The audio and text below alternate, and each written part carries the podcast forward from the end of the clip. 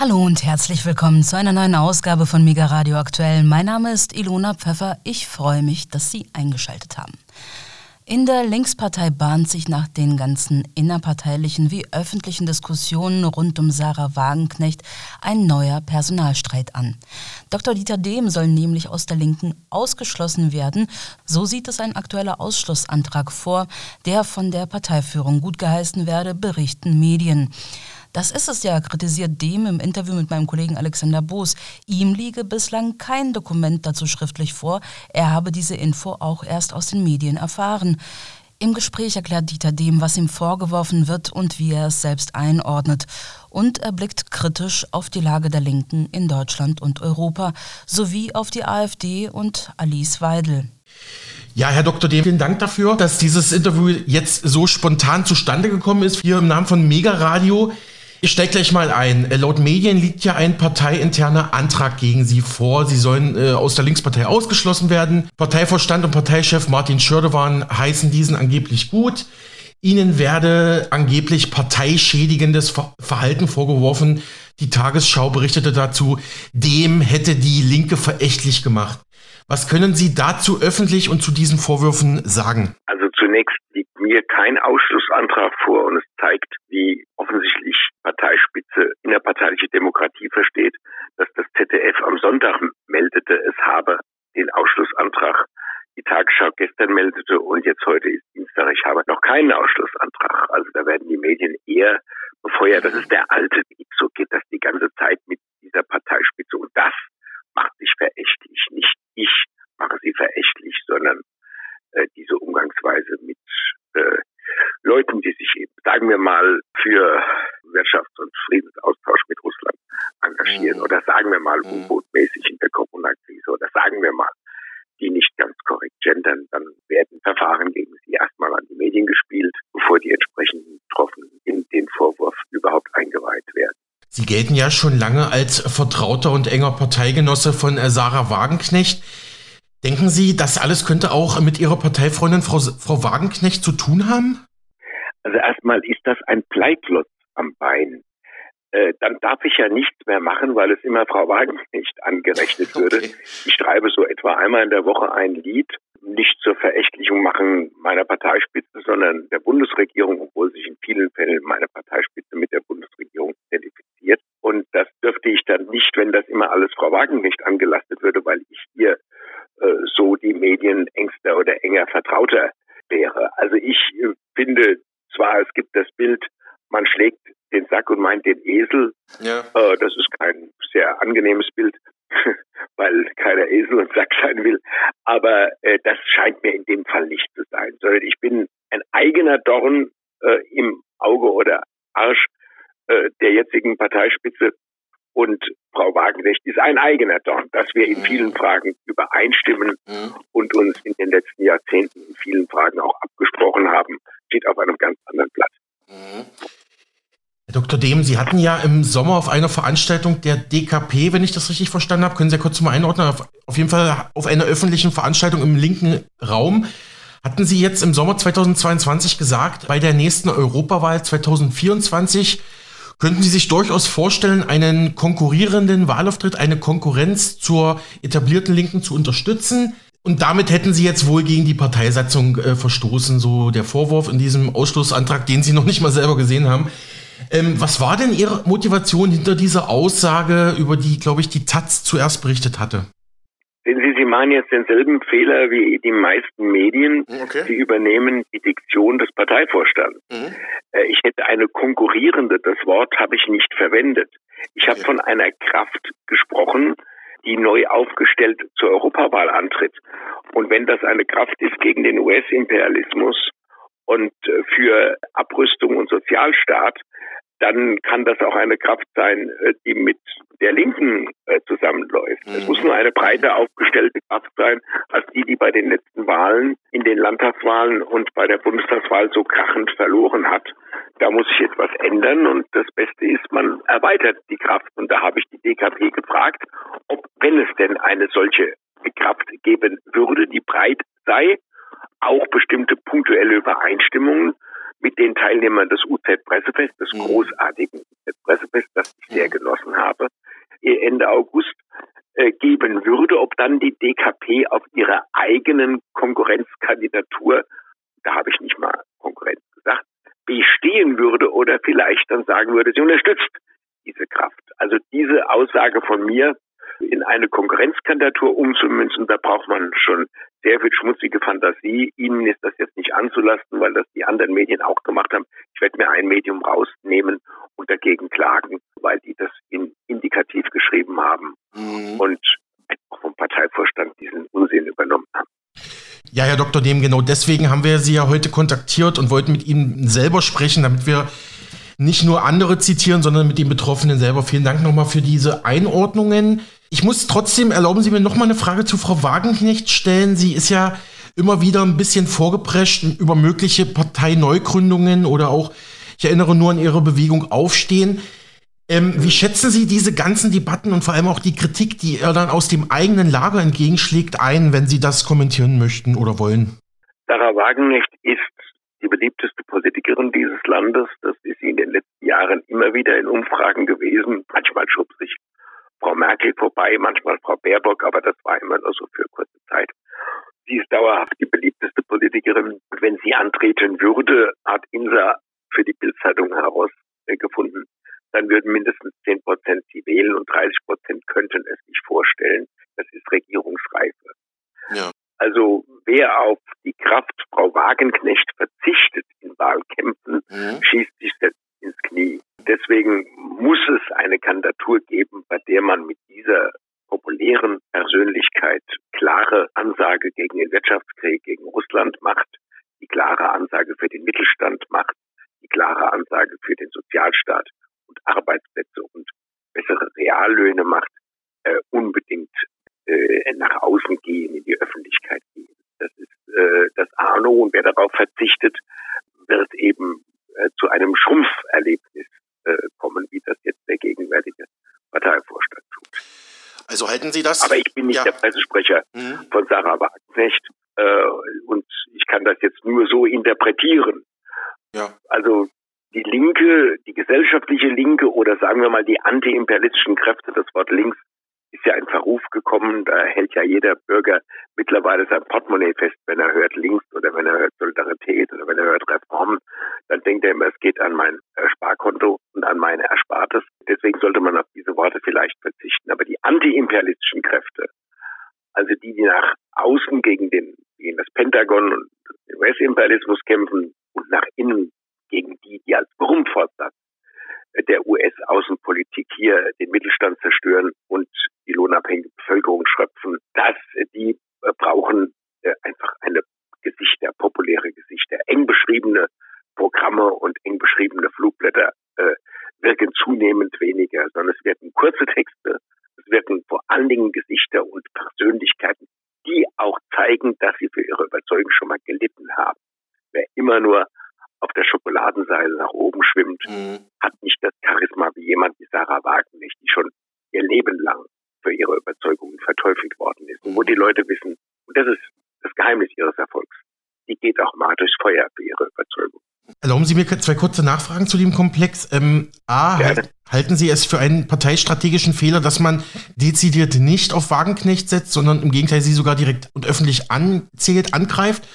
Und B, Sie hatten eingangs gesagt und jetzt nochmal NATO-Pentagon erwähnt. Äh, denken Sie wirklich, dass Ihre, Ihre Pro-Russland-Haltung oder Ihre, Ihre Vermittlungs-, Ihre diplomatische Haltung in, in Bezug auf Moskau, dass Ihnen das jetzt parteiintern zum Verhängnis werden könnte, Herr Dr. Dehm? Oder dass das der Grund ja. für die Kritik ist, sagen wir so? Dass Sie jetzt klein oder groß geschrieben? Die erste Frage bezieht sich auf Frau Wagenknecht, die zweite Frage auf Ihre Person, Herr Dr. Dehm. Ach so, gut. Dann, also ich glaube nicht, dass das Wort russlandfreundlich irgendeine genaue Bezeichnung ist. Äh, es ist ja völlig egal, wie nah man beim Kreml steht. Der eine, der muss, bei denen ich für Frieden mit Russland oder bessere Wirtschaftsbeziehungen war, mhm. steht näher beim Kreml und hofft, dass die russische Armee siegt. Die anderen sind kritischer zu Putin. Im Kern setzen die Mehrheit der Deutschen auf Diplomatie, auf diplomatische Lösungen. Sie setzen mhm. nicht auf diesen Dolbohrer Zelensky den man eigentlich wirklich in seinem früheren Beruf hätte lassen sollen. Aber er ist ja wohl jetzt auch ausgezeichnet von den USA als überzeugender Charakterdarsteller. Ähm, das ist ein degutanter Mensch, der schon, wenn man ihn irgendwie sieht, merkt man, dass der hat keine Seriosität und auch keine Ernsthaftigkeit in der Ausübung seines Präsidentenberufs. Deswegen glaube ich, dass alle die, die das eben ähnlich kritisch sehen, nicht unbedingt für Putin in jeder seiner Politikfelder sein muss oder kremlfreundlich oder so, sondern dass es eben ein Gebot der deutschen nationalen Interessen, den Mittelstand hier zu stärken, die Arbeitsplätze hier zu stärken, soziale Gerechtigkeit und Sozialstaat zu stärken mhm. Und nicht das Pentagon und nicht mehr im Enddarm äh, der US-Außenpolitik mhm. äh, zu glauben, dass die deutsche Bevölkerung überwintern könnte. Äh, das Zweite mhm. ist, das ist für mich ja kein Verhängnis, wenn die Parteispitze, weder mich, ich bin jetzt irgendwann, gab es eine Umfrage in einer kleineren niedersächsischen Zeitung, dass ich immer noch mit Abstand der beliebteste und bekannteste linken Politiker in Niedersachsen bin, soll ich ausgeschlossen werden, werde es denen nicht leicht machen. Das ist so ähnlich wie der Umgang mit Sarah Wagenknecht, nur bei ihr ist es natürlich noch viel, viel, viel dramatischer. Äh, also Oskar Lafontaine haben sie auch mit dem Ausschlussverfahren behandelt, er ist dann ausgetreten. Das ist eine Truppe, bei denen Masochismus noch eine Verharmlosung wäre. Also sie zerstört äh, von innen diese Partei. Ich hoffe, es macht die Partei jetzt nicht, Parteiführung nicht verächtlich, wenn ich sage, immer haben in linken Parteien auch Geheimdienste bis oben in die Spitze mitgespielt. Linke Parteien, linkere Parteien. Mhm von Ihnen auszögern. Das in 33 Jahren SPD erlebt. Ich habe es auch erlebt, wie es bei den Grünen gelaufen ist. Ich habe es in anderen Konstellationen, Friedenswegen auch erlebt. Es wäre ein Wunder, wenn da nicht auch der Bundesnachrichtendienst der CIA mitfingern würde. Deswegen ist zu erklären, dass sie alles tun, Leute, die vielleicht Wirkung auf Wählerinnen und Wähler haben können oder die auch außerparlamentarisch mobilisieren können, Plätze füllen bei Protestaktionen, dann abservieren. Also deswegen ist das nicht mein Drama. Ich bin jetzt 72 Jahre, kann meine Romane und Lieder und Stücke auch schreiben, ohne in der Linken äh, eine Funktion zu begleiten. Klingt sehr altersmüll auf jeden Fall, Herr Dr. Dehm. Ähm, gehen wir mal weiter. Auf Twitter schrieben Sie kürzlich, bisher waren in SPD und Linkspartei sieben Ausschlussanträge ergebnislos geblieben und Sie kündigten auch an, eventuell juristisch mit Ihrem Parteikollegen Ulrich Maurer dagegen vorzugehen. Können Sie dazu schon irgendwas sagen, wenn auch nur kurz? Ich brauche erstmal den Ausschlussantrag, der liegt Stimmt. mir nicht vor. Das zeigt, wie gesagt, wie unsere Parteispitze zum Rechtsstaat und zur innerparteilichen Demokratie steht. Das gäbe es eigentlich nirgends, dass eine Anklageschrift erst dem ZDF und der ARD vorliegt und dann dem Betroffenen. Aber die Linke macht das und meint wohl auch, sie ist dem ZDF und der ARD mehr schuldig als mir. Und die loben sie ja auch immer. Und wenn man die Kommentare bei der äh, Tagesschau und beim Heute-Journal über mein Ausschussverfahren liest, weiß man auch warum. Also die äh, Währung, Erwehren gegen den Ausschluss mit einem so erfahrenen Juristen wie Ulrich Maurer, der ja sowohl parlamentarischer Geschäftsführer der Bundestagsfraktion in der erfolgreichen Zeit war, als auch der Geschäftsführer der Partei in der erfolgreichen Zeit war, das halte ich für relativ erfolgversprechend. Nicht in Niedersachsen, weil ich meine, Sie müssen ja sehen, vor vielen, vielen, vielen Wochen hat Katina Schubert gesagt, auch mit Hochdruck würde jetzt ein Ausschlussantrag gegen Dieter Dehm verfasst. Mhm. Dann vergingen viele, viele, viele Wochen, in denen ich das mir zur Last gelegte weiter habe tun können. Also Gefahr im Verzug war offensichtlich nicht. Da haben sich alle gefragt, ja warum? Also erstens wartete man in Niedersachsen ab, bis die niedersächsische Landtagswahl rum war, weil man wusste, dass ich einigermaßen beliebt und bekannt mhm. bin. Und zweitens wartete man ab, bis jetzt am Wochenende eine neue Schiedskommission, die aus dem Feinden besetzt war, besetzt wurde, neu gewählt war. Die anderen waren ihnen zu neutral, die da vorher Schiedskommission waren. Äh, und äh, jetzt haben sie also wohl in Niedersachsen, denken sie, wird das ein leichtes Spiel. Bei der Bundesschiedskommission wird das schwerer. Die Bundesschiedskommission orientiert sich mehr an bürgerlichen Gerichten und an der Demokratie und dem Rechtsstaat und weiß, dass es eigentlich kaum möglich ist, jemand rauszuwerfen. Aber wenn ich hätte austreten wollen, jetzt würde ich natürlich erst einmal abwarten, äh, bis das Ausschussverfahren. Ich sprach kürzlich mit Andreas Wehr vom Marx-Engel-Zentrum Berlin. Er zeigte mhm. sich im Interview mit uns sehr enttäuscht über die gegenwärtige Schwäche der Linken und würde sich wünschen, dass man mehr auf Frau Wagenknecht auch bei Wahlen setzt. Man verheddere sich in Personaldebatten, anstatt inhaltlich was zu liefern. Und das sei angesichts des europäischen Rechtsrucks in Italien und Schweden dringend nötig, so wäre. Herr Dr. Dehm, wie blicken Sie denn auf den aktuellen Zustand der Linken in Deutschland und Europa angesichts dieser Aussagen? Naja, ich war ja lange im geschäftsführenden Vorstand der Europäischen Linkspartei, wo der Riss auch mitten durchging. Also sagen wir mal, es ist noch kein Kraut in Europa gegen den Rechtspopulismus gewachsen. Und das liegt daran, dass die Medien dafür gesorgt haben, die Geheimdienste und andere, dass die Rechtspopulisten einen Trumpf in die Hand gespielt bekommen. Die brauchen nur bei einer Protestveranstaltung zu erscheinen. Mhm. Schon löst die Linke die Protestveranstaltung auf. Oder sie geht erst gar nicht auf die Straße, wenn auch Rechte dafür auffordern. Das ist der Grundfehler. Man muss auch mit Rechten demonstrieren können. Das sind, also ich rede jetzt nicht von Faschisten. Ich rede von rechten Demokraten. Zum Beispiel Peter Gauweiler, der gegen die NATO-Angriffe bis vor das Bundesverfassungsgericht immer geklagt hat und sich selber einen Rechten nennt. Es gibt auch viele andere Demokraten, die recht sind. Und dieses Wort, was da kreiert wurde, man ist nach rechts offen, rechtsaffin oder Querfront. Wir haben uns, als wir gegen die Atomraketen in den 80er Jahren gekämpft hatten, war damals Sprecher von Künstler für den Frieden. Da haben wir uns auch nicht danach gerichtet, dass da Philipp Mechtersheimer von der CSU oder der Krul von der ÖDP oder andere Rechte gesprochen haben oder mitgelaufen sind. Das muss man einbinden. Wenn der Ton antiimperialistisch ist und gegen den Hauptfeind, den US-Imperialismus, gerichtet ist und demokratisch ist, äh, da muss man da breit aufgestellt sein. Äh, und insofern hat Andreas Wehr natürlich recht. Es geht um Inhalte. Es geht natürlich auch um die Gesichter, die die Inhalte glaubwürdig vertreten, weil wünscht dir was spielen wir nicht, jeder kann alles fordern, ja. sondern jemand, wo man weiß, der steht auch in seiner Persönlichkeit dahinter, wie Sarah Wagenknecht. Aber es geht eben auch darum, dass wir auf der Straße den Protest verbreitern, auch um rechte Demokraten oder jedenfalls nicht Faschisten. Der Vorwurf der Querfront muss zertrümmert werden, weil der ist der Kernvorwurf, mit dem man die Proteste auf der Straße schwächt. Hm, hatten wir ja zuletzt auch in Leipzig im September gesehen. Mhm. Genau, weil Sie jetzt nochmal Frau Wagenknecht angesprochen haben, die ist ja kurioserweise mittlerweile auch im, im, im rechten, im rechtsdemokratischen, im nationalkonservativen Lager sehr, sehr beliebt, aber dabei würde ich einwenden, man ignoriert dabei jedoch geflissentlich ihre trotzkistische sozialistische Ausrichtung. Äh, was glauben Sie, ist der Grund dafür? Und dann gibt es ja auch immer wieder waghalsige Spekulationen, dass eine neue Partei von Frau Wagenknecht und Alice Weidel von der AfD, das wäre die Rettung für Deutschland, diese zwei Powerfrauen. Also wenn Sie, wenn Sie gestatten, ich muss Sie nochmal korrigieren, es gibt bei Frau Wagenknecht eine lupenreine marxistische Biografie, die von Trotzkismus nicht, aber auch wirklich gar nicht. Okay, dann habe ich das auch wieder irgendwo gelesen, was falsch dann war. Okay. Ja, man soll nicht immer so viel falsche Literatur lesen. Lesen Sie Marx, Engels und Lenin. Da haben Sie gute Literatur.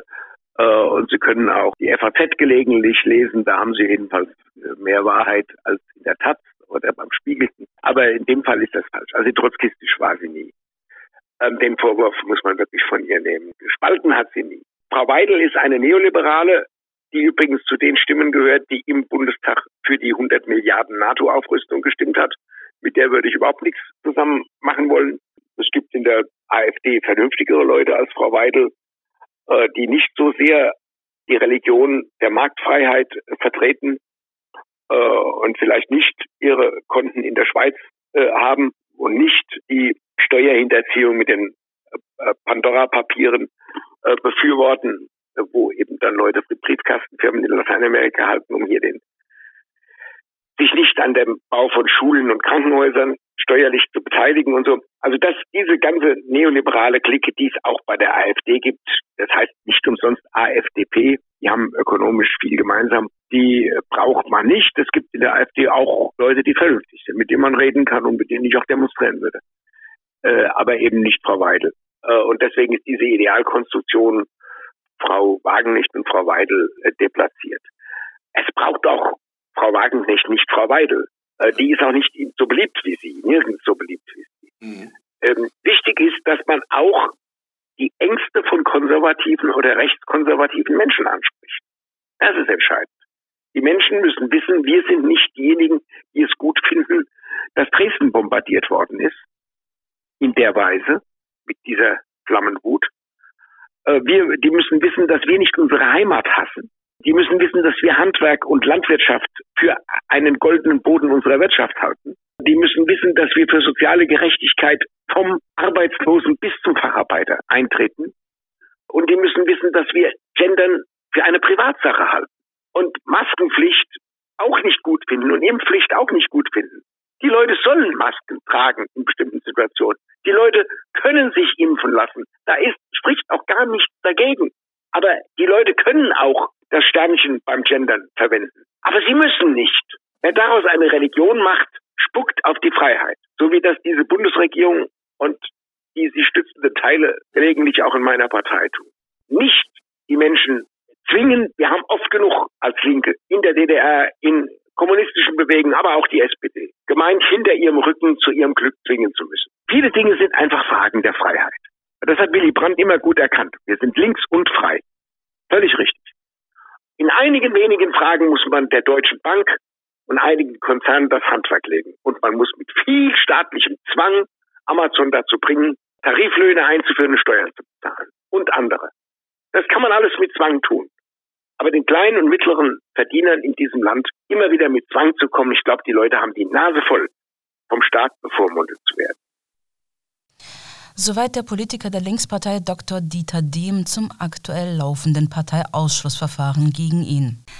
Und weiter geht's mit diesem Thema. Wir blicken gemeinsam auf das aktuelle Weltgeschehen, dabei auf einen Fluss in Ostdeutschland, auf einen Hafen in Norddeutschland sowie auf den deutschen Bundeskanzler Olaf Scholz, der sich aus Bali vom G20-Gipfel zu Wort gemeldet hat. All das hat jetzt mein Kollege Alexander Boos für uns. Hallo Alex. Hallo, liebe Kollegin, hi Ilona. Ich hatte den Osten Deutschlands eingangs angekündigt. Was gibt es von dort zu berichten? Hm, ich würde mal vorschlagen, legen wir mal mit einem dortigen Umweltthema los, weil sich ja gerade die Weltklimakonferenz in Ägypten so langsam dem Ende neigt. Blicken wir auf die Oder, den Grenzfluss zwischen Polen und der Bundesrepublik. Da gab es ja schon seit August Meldungen, der Fluss könnte kontaminiert, also verseucht sein. Ein großes Fischesterben wurde dort registriert und man rätselte lange herum, was der Grund dafür sein könnte. Am 11. August bereits hatten Untersuchungen in der Oder vom brandenburgischen Umweltministerium erste Hinweise auf einen hochgiftigen Stoff im Wasser ergeben. Polnische Umweltschutzbehörden berichteten, der Auslöser, der Auslöser sei wahrscheinlich eine Verschmutzung durch Industrieablasse gewesen. Äh, mittlerweile sehen Experten als Grund ähm, eingeleitetes Salz verbunden mit Niedrigwasser und hohen Temperaturen im Sommer, sodass es zu einer massenhaften Vermehrung einer ja, giftigen Algenart kam. Und diese Algen, die hätten dann die Qualität des Wassers für die Fische deutlich, deutlich eingetrübt, was eben das massenhafte Sterben verursacht haben könnte. Aber was bedeutet das denn jetzt für das Flusswasser in der Oder und für die dortige Fischerei? Das bedeutet erstmal, dass äh, Fische gestorben sind, äh, massenhaft, und dass äh, den Fischern damit auch ein bisschen die Lebensgrundlage entzogen wurde. Und deswegen äh, hat jetzt eine äh, wichtige Fischereibehörde in Berlin-Brandenburg da eingelenkt. Die meinte, zur Erholung der Bestände sollen jetzt die dortigen Berufsfischer an der Oder bis zum Frühjahr pausieren. Das berichtete am Dienstag der RBB. Ähm, Demnach sind bei der Umweltkatastrophe in der Oder im Sommer Unmengen Fische verendet. Und laut Fischereiverband sollen die wenig verbliebenen Tiere nun mehr Chancen auf Vermehrung bekommen. Deshalb sollen die Angler und Fischer diese in Ruhe lassen und demnach vor allem die professionellen Fischer bis Mai 2023 aussetzen. Sie würden finanziell allerdings entschädigt werden, habe ich gelesen. Das alles zumindest sagte der Geschäftsführer des Landesfischereiverbandes Brandenburg-Berlin mit Sitz in Werder bei Potsdam. Der gute Herr heißt Lars Dettmann. Das hat er jetzt kürzlich der deutschen Presseagentur mitgeteilt und sagte weiter, mit der Entschädigungsregelung haben die Fischer in Brandenburg die Möglichkeit, ihre Fischerei bis zum Frühjahr einzustellen, ohne dabei pleite zu gehen, sagte Detmann. Es sei mehr als geboten, den Fischebestand erstmalig in Ruhe zu lassen. Normalerweise beginne ja jetzt die Fischereisaison, in der die Oderfischer rausfahren und intensiv fischen. Aber es wäre verkehrt, jetzt den geringeren Bestand weiter, also noch weiter auszudünnen, sagte der Sprecher des Fischereiverbandes. Vielmehr sollten die Fische bis zum Frühjahr die Möglichkeit bekommen, in die Laichzeit gehen zu können, sodass sich dort der Fischbestand innerhalb weniger Jahre wieder erholen könnte. Es wäre natürlich eine schöne Sache da für die Fische in der Oder.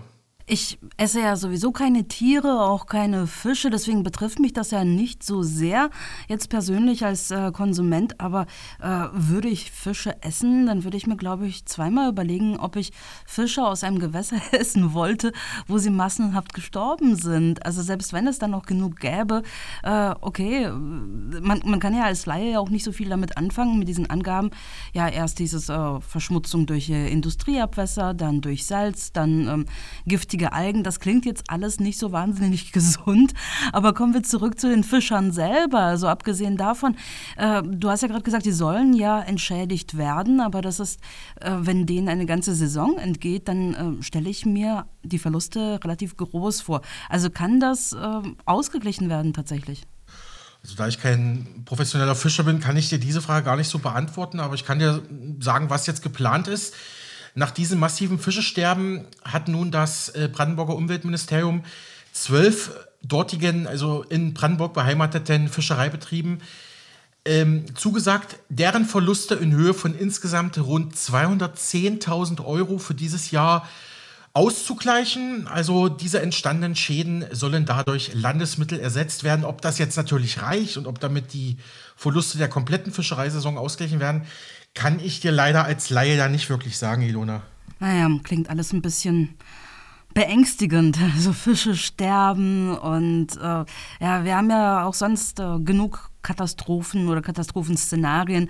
Äh, du hattest ja erwähnt hier der ähm, äh, die, die Weltklimakonferenz, da wurde ja auch alles Mögliche erwähnt und ähm, heraufbeschworen. Aber kommen wir zurück zu den Fischen. Wie viele gibt es denn da überhaupt noch also in, in der Oder? Zahl kann ich dir nicht nennen, aber der Verbandssprecher der Fischereien, Dettmann, gab da auf jeden Fall eine kleine Entwarnung. Es sei weiter Fisch da, sagte er. Zudem gäbe es Rückmeldungen von Oderanglern, die auch nach diesem Fischesterben große Hechte, große Wälse und Rapfen an Land ziehen konnten, also angeln konnten. Ich sag mal, als absoluter Leinangler, der ich bin, ich habe in meinem Leben ein paar Mal geangelt, äh, war sogar im Urlaub in Schweden, sogar mal am angeblich größten Anglersee Europas, äh, der Ostensee in Südschweden. Hab da mal mehr oder mal weniger erfolgreich geangelt. Ähm, ja, also Profi werde ich da auf jeden Fall nicht mehr. Aber dabei habe ich etwas gelernt, ähm, denn eine kleine Anglerregel besagt, wenn man immer noch große Hechte fängt, also wenn immer noch große Hechte in der Oder unterwegs sind, ist das ein relativ gutes Zeichen für, das, für die Wasserqualität, weil die ernähren sich ja auch von kleineren Fischen und diese Hechte, diese Hechte würden sozusagen beweisen, dass es da noch eine Lebensgrundlage für, für Tierarten allerlei Art gibt. Also sprich, es, es muss so sein, wie Herr Dettmann äh, von den Fischereien sagt, es muss noch Fisch da sein in der Oder. Wie viele, Ilona, verzeih mir das bitte, kann ich jetzt nicht sagen, aber nehmen wir mal die kleinen guten Nachrichten in der heutigen Zeit einfach an. Ähm, außerdem äh, sagte der Verbandssprecher, würden aktuell polnische und deutsche Fischereibehörden und Umweltbehörden daran arbeiten, die Qualität des Oderwassers auch langfristig zu verbessern. Angesichts eines immer noch hohen Salzgehalts dort ähm, äußerte sich Dettmann zuversichtlich, dass die beiden Länder die, Pro die Problematik angehen. Mehrere Arbeitsgruppen bilateral wurden gegründet und das erklärte Ziel ist, der Salzgehalt, der Salzgehalt in der Oder muss auf jeden Fall runter. Ja, es ist immer gut, ähm, schöne Ziele zu haben und sie hoch zu stecken. Äh, ich denke, Standpunkt oder Stand jetzt äh, kann das sicherlich überhaupt niemand sagen, ob das denn auch erreicht werden wird. Vielleicht kann ja das Oder-Sterben äh, doch noch abgewendet werden. Äh, was meinst du, kann man da schon Entwarnung geben? Also ich berufe mich hier auf die hier vorgelegten Fakten und gebe jetzt einfach mal Entwarnung für die Oder. Ja, also, also das würde ich jetzt schon so sagen. Zumindest hat man, hat man eine Idee, man hat einen Plan, man, man kennt die Gründe, man, man lässt die Profi-Angler jetzt erstmal nicht ran, sagt aber die kleineren Angler, weil die nicht so viel wegfahren, die dürfen noch, die sollen uns auch äh, Bericht erstatten, was habt ihr gesehen, was habt ihr gefangen. Äh, denn der Fischereiverband Brandenburg-Berlin betonte ausdrücklich, private Angler dürfen weiter angeln. Wie gesagt, nur die, die beruflichen Fischer halt nicht. Natürlich nur mit Erlaubnis oder Fischerei- und Anglerschein. Das ist ja auch in Deutschland ganz wichtig. Und sie könnten, wie bereits erwähnt, sogar bei der Problemlösung behilflich sein. Denn der Verband erhoffe sich von den Anglern direkte, konkrete Rückmeldungen. Wer fängt was, wann, wo? Darauf kann man dann auch wieder Rückschlüsse ziehen auf Bestandsart, äh, Qualität des Wassers, leben dort noch Fische, Äh, die Angler sind das wachsame Auge am Gewässer, meinte Detmann. Ja, das geht ja auch so ein bisschen in die Richtung mit dem Hecht, was ich eben erwähnt hatte. Also ein guter Angler ist auch immer ein guter Naturbeobachter, muss man dazu sagen. Aber du als Ornithologentochter kennst dich da ja auch sehr gut aus mit der Natur. naja, mit Fischen weniger. Aber ich möchte Ihnen auf jeden Fall gute Erholung wünschen. Ich glaube, äh, das würde auch jeder unterschreiben. Lass uns mal das kühle Nass verlassen und ähm, ja, blicken wir mal auf andere Themen. Womit hast du dich denn noch beschäftigt? Äh, wir müssen leider ein bisschen am Wasser bleiben, Ilona. Äh, in einer Hafenstadt in Norddeutschland, wie eingangs schon erwähnt. Natürlich habe ich journalistisch sorgfältig geprüft, was der Tag so, ge so gebracht hat und so bringt. Und habe hier ein weiteres spannendes Thema für Mega Radio aktuell herausgesucht, würde ich sagen. Denn in der niedersächsischen Stadt Wilhelmshaven, wie gesagt Hafenstadt, wurde jetzt Presseberichten zufolge das erste lang erwartete, von manchen verhasste von manchen lang ersehnte Terminal für die Anlandung von LNG-Flüssiggas aus den USA zumindest erstmal bautechnisch fertiggestellt. Äh, die Bauarbeiten an dem Landungsplatz hatten bereits im Mai 22 begonnen und waren vor allem deshalb so schnell vorangekommen, weil Genehmigungsverfahren beschleunigt worden waren. Sogar der grüne Wirtschaftsminister Robert Habeck war beim offiziellen Baubeginn dabei. Also das hat mich nun echt überrascht, Ilona. Also ich sag mal so, wenn Not am Mann oder Not an der Frau ist, dann ist es immer wahnsinnig spektakulär zu sehen, wie schnell und effizient die ansonsten sehr schwerfällige deutsche Bürokratie dann doch sein kann, wie jetzt im Fall Wilhelmshaven. Also da, dafür ziehe ich auf jeden Fall meinen Hut an dieser Stelle. naja, derselbe brennt ihnen einfach wahrscheinlich angesichts der Energiekrise und ähm, der ja, sehr wenige Lösungsansätze, die es dafür gibt, nachdem man sich von russischem Gas und Öl weitgehend verabschiedet hat. Aber dass jetzt dieses Terminal fertiggestellt ist, ähm, bedeutet ja nicht, ähm, dass es einsatzbereit mhm. ist, oder? Ja.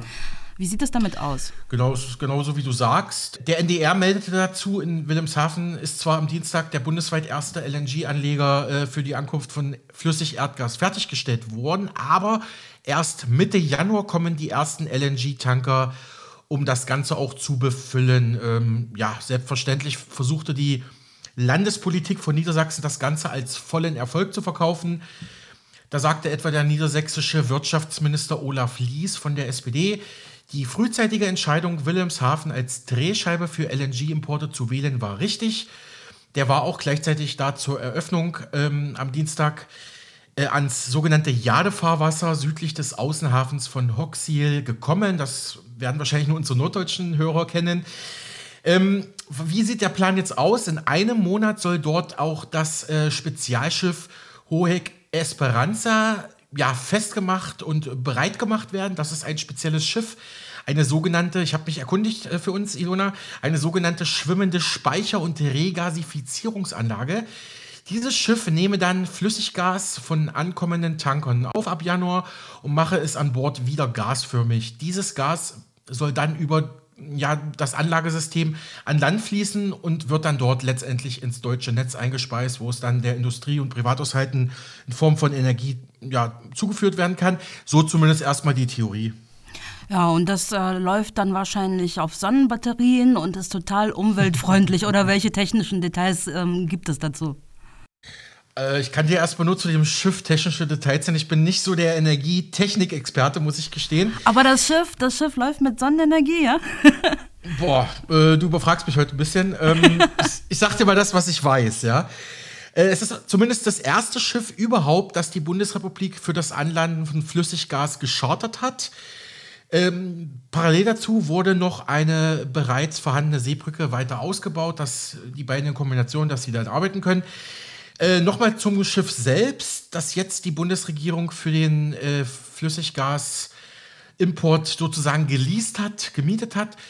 Es wurde in Südkorea interessanterweise 2015 von Hyundai hergestellt. Äh, die Kiellegung erfolgte äh, im, im Dezember 2015 mit der Baunummer 2865 und der Stapellauf wurde im März 2017 durchgeführt. Es wurde dann letztlich im April 2018 abgeliefert und ab Juni des gleichen Jahres wurde dieses Spezialschiff für drei Jahre an ein großes chinesisches Handelsunternehmen verchartert, also erstmal an die Chinesen äh, weitergeleast. Dort war es ab November 2018 in einem LNG-Terminal am Hafen der chinesischen Stadt Tianjin eingesetzt. Also das Schiff weiß, wie es geht. Es kann LNG, es kann anlanden, um mir mal ein bisschen äh, Bildsprache reinzubringen, sag ich mal ein bisschen. Äh, bei allem Respekt für die Kollegen dort. Eigentlich aber äh, hatte das Schicksal für das Spezialschiff ursprünglich etwas anderes vorgesehen, denn es sollte eigentlich erstmal jetzt ab diesem Jahr für zehn Jahre an ein australisches Energieunternehmen im LNG-Bereich äh, für einen Hafen südlich von Melbourne projektiert und eingesetzt werden. Dieses Terminal-Projekt in Australien wurde allerdings bereits im März 2021 aus Umweltschutzgründen nicht genehmigt. Wir hatten ja erst gehört, dass das Land Australien im weltweiten Klimaschutz, Klimaschutz-Ranking relativ weit hinten liegt, also schon deutlich weit hinten liegt, ein großer Klimasünder der Welt ist und vermute, hat vielleicht auch damit zu tun, dass die Australier jetzt auch bemerkt haben, na, müssen vielleicht doch ein bisschen mehr für, für Umweltschutz tun. Ja, da habe ich aber auch ähm, ein bisschen darauf abgezielt, denn ähm, schön und gut, dass jetzt die Technologie bereitsteht, aber wenn das LNG-Gas, das äh, durch Fracking äh, mhm. gewonnen wird, in den USA erst über einen halben Globus ja. gekarrt werden muss mit Schiffen, egal wie modern die sind, also äh, das, das, war ja jetzt ein bisschen flapsig von mir formuliert, von wegen, die laufen mit Sonnenbatterien, das werden sie natürlich nicht tun. Das heißt, ähm, das ist auch Treibstoff, das ist auch nicht besonders klimaschonend. da muss ich dir recht geben, den Punkt hatte ich bei deiner Frage vorhin ein bisschen mm, ja, vergessen, aus dem Blick verloren. Das, das stimmt natürlich. Ne? Also die äh, russische Variante über Nord Stream wäre natürlich die Klimaschutz bessere gewesen, aber gut, wir kennen alle die politischen Hintergründe. Dieses LNG-Spezialschiff ist bei einer Länge von 290 Metern und einer Breite von 46 Metern vermessen worden und besitzt angeblich eine Tragfähigkeit von über 92.000 Tonnen in Deadweight. Äh, so heißt diese Einheit im Fachjargon. Zum Antrieb ähm, wurde die HOEC Esperanza mit einer dieselelektrischen Dual-Fuel-Anlage bestehend aus vier Zweistoff Italia W8L50DF Motoren mit jeweils acht Zylindern sowie 580 mm Hubraum und einer Nennleistung von 7800 Kilowatt ausgestattet. Außerdem steht eine Notdiesel vom Typ Cummins äh, KTA 38D zur Verfügung. Äh, so, Ilona, noch mehr technische Details? Nee, bitte nicht noch mehr Mansplaining, vor allem in Sachen Technik. Gut, ja. ja, was, was mich eigentlich viel mehr interessiert, was bringt das denn? Denn äh, ich kann mich erinnern, die bekannte Investigativjournalistin Gabi Weber war im August in Schwedt, in der, in der dortigen Raffinerie. Und äh, da hat sie natürlich ähm, diese ganzen Details abgefragt. Und da war das natürlich auch schon im Gespräch mit Wilhelmshaven. Und sie hat die Leute von der, unter anderem von der Raffinerie gefragt, ja, na, naja, ähm, was ist denn da der Umfang? Mhm. Bringt das denn was? Also wir betreiben hier so einen riesigen Aufwand, aber können damit wirklich die Energielöcher gestopft werden? Und da hieß es ganz klar von den Fachleuten, nee, können sie nicht. So, und deswegen würde mich sehr interessieren, was sagt die Politik? Also wie will sie das schmackhaft machen? Äh, denn das kostet ja bestimmt eine Stange Geld. Erstens. Zweitens haben wir schon festgehalten, es ist nicht besonders umweltfreundlich. Dann sollte es doch wenigstens etwas bringen. Also also, was sind die Einschätzungen und äh, was sind die tatsächlichen Zahlen? Was wir bereits wissen, ist folgendes: Die Leitung des LNG-Terminals in Wilhelmshaven, also die Geschäftsleitung, äh, gibt da eine jährliche Kapazität von 10 Milliarden Kubikmetern Gas an. Von Januar bis März soll planmäßig bereits eine Menge von 3 Milliarden Kubikmetern Gas da durchfließen. Der deutsche Gesamtjahresverbrauch von Gas liegt allerdings bei etwa 90 Milliarden Kubikmetern. Also da hat man nur ein Bruchteil erstmal abgedeckt, aber ist zumindest schon mal ein kleiner Anfang. Ich glaube aber, es entstehen natürlich bundesweit noch weitere Gasanlande-Terminals, mehr LNG-Terminals, ich glaube auch an der Ostsee. Also da bräuchten wir jetzt schon ein paar dieser Dinger, sage ich mal, um energiekrisensicherer zu werden. Und genau, Ilona, du hattest gefragt nach Einschätzungen der Politik. Äh, wie schon berichtet, Hannover feiert dies natürlich als Erfolg im eigenen Bundesland. Da sagte der niedersächsische Umweltminister Christian Mayer von den Grünen, der neue Anleger werde einen Beitrag zur Versorgungssicherheit Norddeutschlands und für ganz Deutschland leisten. Aber er meinte auch, die Importe fossiler Energien, also sprich Öl und Gas, wolle er aber weiter insgesamt verringern. Ziel sei es, schnellstmöglich auf klimaneutrale grüne Gase umzustellen und Wilhelmshaven zur Drehscheibe für grünen Wasserstoff und den Import erneuerbarer Energien aus der Nordsee zu machen, soweit der Umweltminister in Niedersachsen. Also der hält auf jeden Fall weiter, wie die ganze Partei, an der Energiewende fest. Es gibt ja immer wieder oder man liest immer wieder Überlegungen oder gar echte Pläne, dass diese LNG-Terminals nur vorübergehend Gas verarbeiten. Langfristig könnten damit ja auch ja, Wasserstoff oder wasserstoffähnliche Produkte verarbeitet werden. Ja, das wäre dann ganz nach dem Geschmack der Grünen, aber wie umsetzbar ist auch immer wieder die Frage. Wobei mir gerade einfällt, Dr. Helmut Böttiger hat ja im Interview mit uns gesagt, weil ich ihn direkt nach Wasserstoff als Option gefragt hatte, er meinte, Wasserstoff sei nun nicht besonders gut als Rohstoff für die Energie der Zukunft zu gebrauchen, denn das alles kostet zu viel Geld und Wasserstoff könne auch nicht so gut oder ganz so gut transportiert werden. Also so in der Richtung hatte sich Energieexperte Dr. Böttiger gegenüber uns geäußert. Deshalb müssen wir mal gucken, was die Zukunft bringt. Aber vielleicht hat die deutsche Bundespolitik ja doch einen echten Plan in Sachen Energiepolitik in der Tasche. da wollen wir ihr die Daumen drücken, wirklich. Aber lass uns zum Abschluss mal weg von dem ganzen Wasser kommen und auf die große Weltbühne gucken. Du hattest im Vorgespräch gesagt, Bundeskanzler Olaf Scholz hat sich zum G20-Gipfel auf Bali geäußert. Mm, so ist das. Scholz habe sich sehr zufrieden mit dem bisherigen Verlauf des G20-Gipfels in Indonesien gezeigt.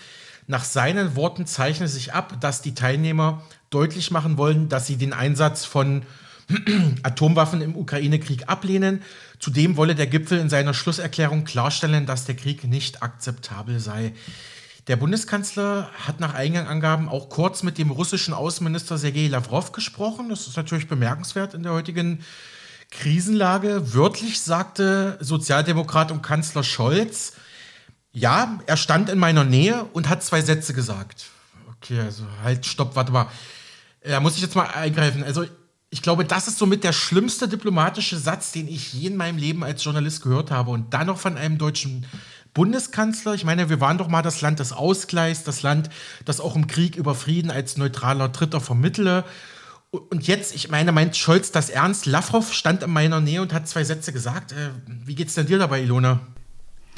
Du, ohne Kenntnis der Umstände kann ich das nicht einordnen. Vielleicht wollte Lavrov auch gar nicht mit Scholz sprechen. Vielleicht äh, stand Scholz in der Nähe und äh, hatte darauf gehofft, dass Lavrov mit ihm spricht. Man weiß es doch nicht. Also wie soll ich das einschätzen? Keine Ahnung. Aber machen wir weiter mit dem G20-Gipfel sowie mit Gerüchten um den Gesundheitszustand von Außenminister Sergei Lavrov. Ähm, die Spekulationen über einen Klinikaufenthalt von Lavrov auf Bali reißen ja nicht ab. Eigentlich sollte ein Video, das er am Montagnachmittag verbreiten ließ, zeigen, dass er gesund sei, körperlich voll fit und eben nicht im Krankenhaus behandelt werde. Lavrov hatte sich am Montagnachmittag entspannt in kurzer Hose und T-Shirt auf einer Terrasse ablichten lassen. Die Botschaft schien dabei ganz klar zu sein, mir geht's gut, ihr liegt alle falsch. Entwarnung. Wie sieht es damit aus? Also gab es inzwischen irgendwelche Meldungen, die das bestätigen oder dementieren, dass er behandelt wurde? Ähm, sowohl als auch, würde ich mal sagen. Also ich fand ja das Foto ganz putzig mit Lavrov erstmalig so im T-Shirt. Er kommt ja eigentlich nur im feinen Zwirn und im Anzug normalerweise aber steht ihm auch, muss ich sagen. aber jetzt mal ernsthaft, also wie du richtig sagtest, seit Montag kursieren ja die Gerüchte, vor allem in den sozialen Medien. Der russische Außenminister befinde sich ähm, für eine Behandlung oder sogar OP, hab, hat man spekuliert, in einer indonesischen Klinik. Ähm, ihm gehe es gesundheitlich gar nicht gut, so das Gerücht. Von Herzproblem, von Herzproblem war da die Rede. Fakt scheint aber, weil das hat so ein Spital in Indonesien gegenüber internationalen Nachrichtenagenturen bestätigt, ja, es habe wohl einen kurzen, routinemäßigen Besuch von Lavrov in der Klinik gegeben, aber er hätte keine Herzprobleme, wie zuvor kolportiert worden war. Und wenn ich den Meldungen Glauben schenken soll, ist auch das Foto bzw. das Video, über das du eben sprachst, Ilona, wohl tatsächlich in seinem Hotel auf Bali entstanden. Das sieht auch mehr nach Hotel als nach Klinik aus. Wobei, vielleicht gibt es auch äh, Privatklinik für Reiche auf Bali, aber gut, anderes Thema. Ähm, auch Lavrov selbst und das Außenministerium in Moskau haben bereits zwischenzeitlich dementiert, beziehungsweise das Ganze ein bisschen heruntergespielt. Äh, es sei ja gängige Praxis der westlichen Desinformation, wurde da gesagt, ihm und auch Präsident Wladimir Putin immer wieder angebliche gesundheitliche Probleme zu attestieren, zu bescheinigen, zu unterstellen. Ich erinnere nur mal an den Psychologen, der für die CIA gearbeitet hat und äh, von einer Ferndiagnose aus äh, psychische Probleme bei Putin erkannt haben will. Doch an all dem, so die russische Regierung sei nichts dran. Naturgemäß sieht das die westliche Presse ein bisschen anders. Da habe ich auch deutlich andere Artikel gelesen, aber nun gut. Blicken wir mal zurück auf die offizielle Ebene vom G20-Gipfel in Indonesien auf Bali. Das ist vielleicht das politisch viel Wichtigere, was Lavrov äh, betrifft. Nach seinen Angaben werde die Schlusserklärung neben der Verurteilung des Kriegs in der Ukraine auch die russische Sichtweise enthalten. Also das ist hochspannend, dass die G20, gut, da sind auch einige russische Verbündete drin, aber trotzdem, dass die sagen, okay, Moskau, ihr dürft hier auch in dem Schlussprotokollar eure Sichtweise, eure, euren Standpunkt in Bezug auf die Ukraine vertreten und öffentlich machen. Ähm, dem dem Westen warf Lavrov dabei auf Badi vor, äh, versuchen oder versucht zu haben, die Erklärung zu politisieren. Das habe er durch interne Gespräche mit den anderen Regierungschefs ausräumen können. Es ist für mich vielleicht schon so ein kleiner Hoffnungsschimmer, dass die G20 da sagen, okay, Russland, du darfst auch deine Perspektive auf die Welt hier kundtun.